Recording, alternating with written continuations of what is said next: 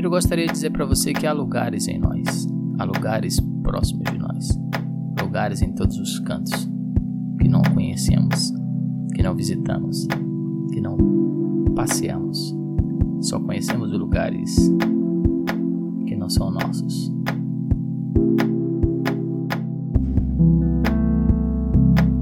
Na verdade, não há como pensar em outros mundos possíveis se não passarmos por um exercício constante de reflexão,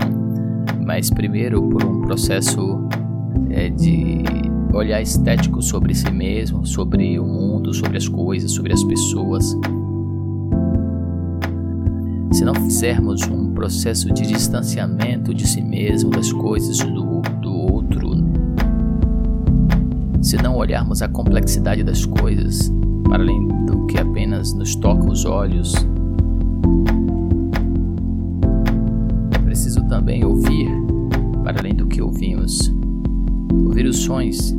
que nos tocam, que nos perpassam, entre os barulhos que nos cercam e que nos apavoram.